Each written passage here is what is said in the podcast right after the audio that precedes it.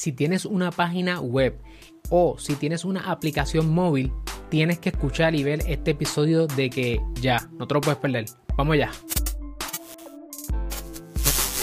Saludos familia, yo soy el licenciado Alexiomar Rodríguez, fundador de Ciclo y una de mis pasiones es ayudarte a establecer, crecer y proteger tu negocio.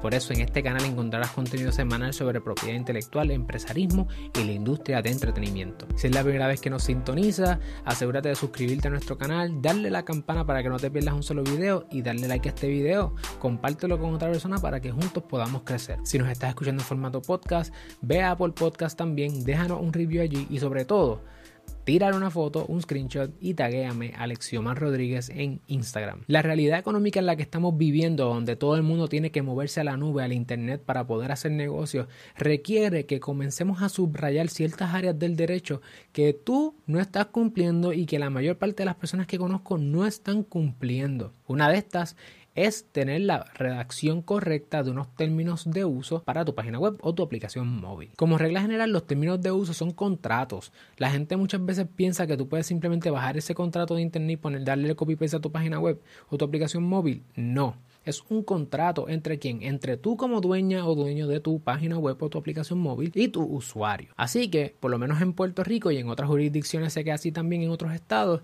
los contratos tienen que tener unos requisitos para que sean contratos reales tienen que tener objeto, consentimiento y causa. Objeto es la razón por la cual tú entras al contrato.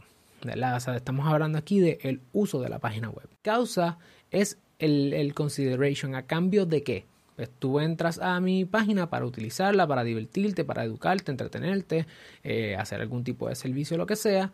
Y yo por eso pues monetizo mi página de alguna forma. Y consentimiento quiere decir que tú estás consintiendo, que las partes consienten en entrar a ese contrato. Para que pueda haber consentimiento tiene que haber conocimiento. En el Internet, cuando vergamos con términos y condiciones o términos de uso de páginas web o aplicaciones móviles, es importante que estés claro que, y clara de que solamente hay dos formas de uno poder aceptar y dar consentimiento a un contrato como este.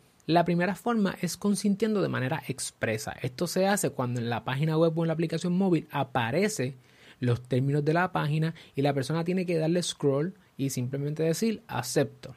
Eso es lo que se le llama en inglés click wrap. Cuando yo estoy aceptando de manera expresa los términos. Ojo, estas son las reglas de juego, estos son mis términos, estas son mis condiciones para que tú entres a mi página web o utilices mi aplicación móvil.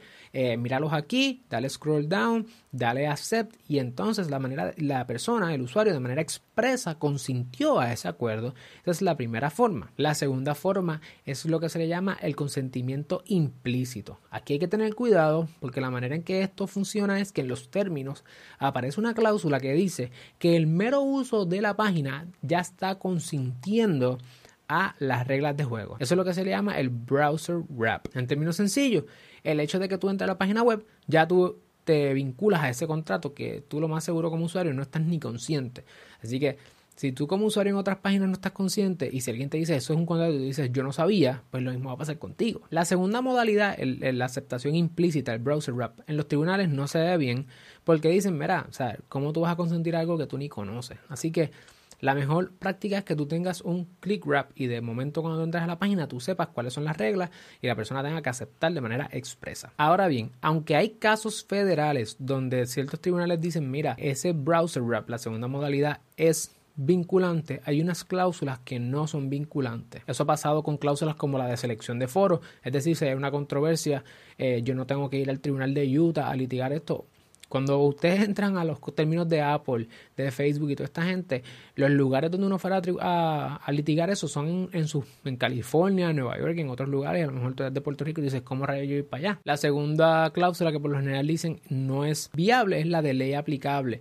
Es decir, la ley que aplica es la de Puerto Rico o la ley que aplica es la de Nueva York. Eso en ocasiones los tribunales han dicho esa cláusula, aunque el contrato sea vinculante, esa cláusula no la vamos a enforce. Y número tres es la cláusula de arbitraje mandatorio, donde te obligan a meterte a un proceso de arbitraje en vez de tú poder ir al tribunal. Ciertamente esto es un asunto de caso a caso, así que evítate eso y asegúrate de tener mejor un click wrap para que la persona no tenga excusa con cumplir con tus reglas de juego. Por esta misma línea, en Puerto Rico, este tipo de contratos, los contratos de los términos así, son lo que se le conocen como contratos de adhesión. Y esos contratos a los tribunales locales no les encantan porque son contratos donde solamente una parte establece las reglas de juego. La consecuencia de los contratos de adhesión es que los tribunales van a interpretar las reglas allí en favor o las cláusulas que no estén muy claras en favor de la parte más débil, en este caso sería el usuario. Así que tú estás redactando un, un contrato que es un disparo en el pie porque si el usuario no entiende cierta cláusula o una cláusula no está muy clara, le va a favorecer al usuario.